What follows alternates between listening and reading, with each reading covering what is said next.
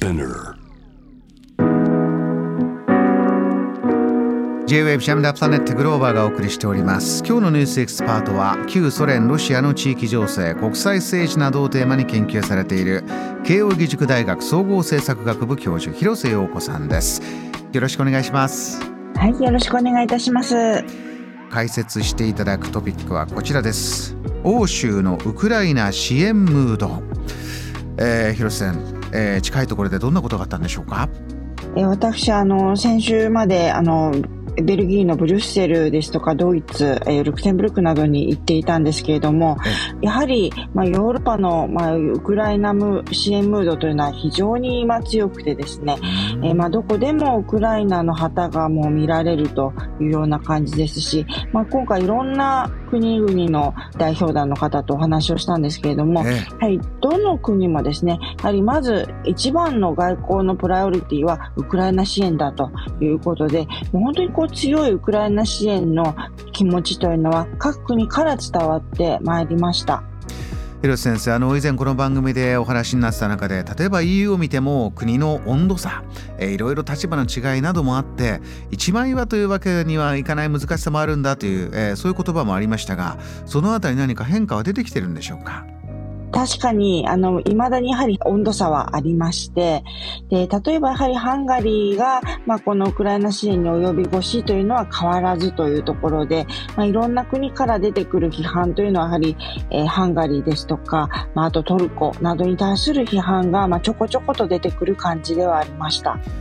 あのもう一つ支援疲れが少し見られる国もあるんだよと。例えばドイツとかねあのエネルギーの問題が深刻な国ではやはり国民の暮らしが疲弊してくる中でもちろん支援したい気持ちあるんだけどもまず現実に我々の暮らし立て直す方に目を向けてくれないかこういう政府への声もあるということもありましたがこの辺りを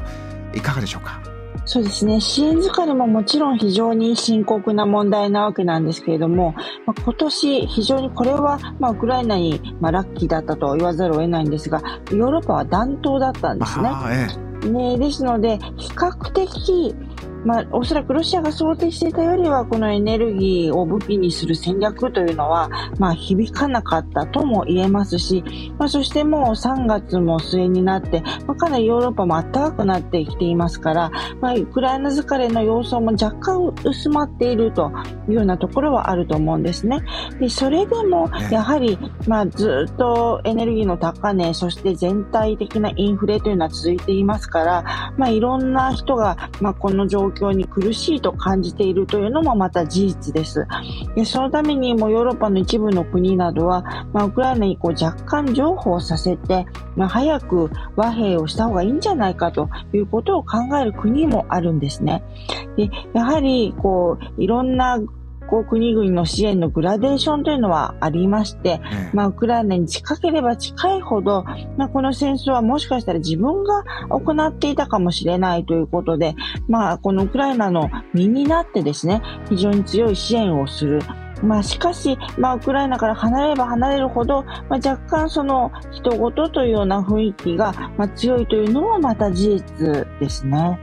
広瀬先生そんな中でもあちらで、えー、感じた実際にいろんな方にお会いしてね聞いてきた今またこう強まっている協力ウクライナ支援ムードという中であのニュースでですとあの軍事支援強力な軍事支援をやるんだというのも大きなニュースになりました。フランスマクロン大統領スナクイギリス首相10日に会談を行ってかなり強い軍事支援を具体的にプランを出したということもありました。この辺りいかがでしょうか？そうですね。まず今、ウクライナが求めているのが戦闘機の供与です。で、まあ、あの、その前はですね、あの、NATO 型の、えー、戦車を求めていてですね、それがまあ年明けにあのいろんな国がまああの供与を発表して、でまあうまくいきつつあるというところなんですけども、やはり次はこう NATO 型の、まあ、戦闘機なんですね。うん、で戦闘機については、まあ、すでにあのポーランドですとかスロバキアが、まあ、あの供与を表明し、スロバキアに至ってはもうすでに、まあ、渡している状況であるんですけれども、まあ、それはですね、まあ、ミグ型でして、あのそれつまりソ連型の、まあ、戦闘機なんですね。で、そのメリットは、ウクライナの、えー、戦闘員がそのまま乗れると。すぐに使えるというメリットはあるんですけれども、やはりその戦闘レベルでいった場合に、まあ、ロシアとどっこいどっこいになってしまう。まあ、それよりは早くこう、ロシアを凌駕し得る、こう、NATO 型の、まあ、戦闘機が欲しいと。いうことを言っていて、まあ、NATO 型の戦闘機については、まあ、まだ、あの、EU、NATO サイドは、まあ、あの、供与を発表していないんですけれども、ただ、イギリスとアメリカがですね、訓練を始めてるんですね。えー、ですので、まあ、実際に供与となれば、まあ、おそらく比較的すぐに乗れる体制を作れるということもある。そうですね。でですので、まあ、あの、ウクライナとしては、こう、もう一歩踏み込んでほしい。まあ、しかし、まあ、欧米としては、まあ、ちょっとこう、悩ましいというジレンマにあるという状況だと思います。あのもう一つの難しさというところで伺いたかったのがあのイギリスがこう劣化ウラン弾を供与するんだということが、えー、公になった時にやはりいろんなところからいやそれはどうなんだろう。特に日本は被爆国でありまして被爆者団体も公式にいやそれはやめてほしいんだという声明も出しましたけれども、えー、GA とか今度広島であったりもしますけれどもね日本の立場としてはここに何か提案したりしていくということになっていくんでしょうか？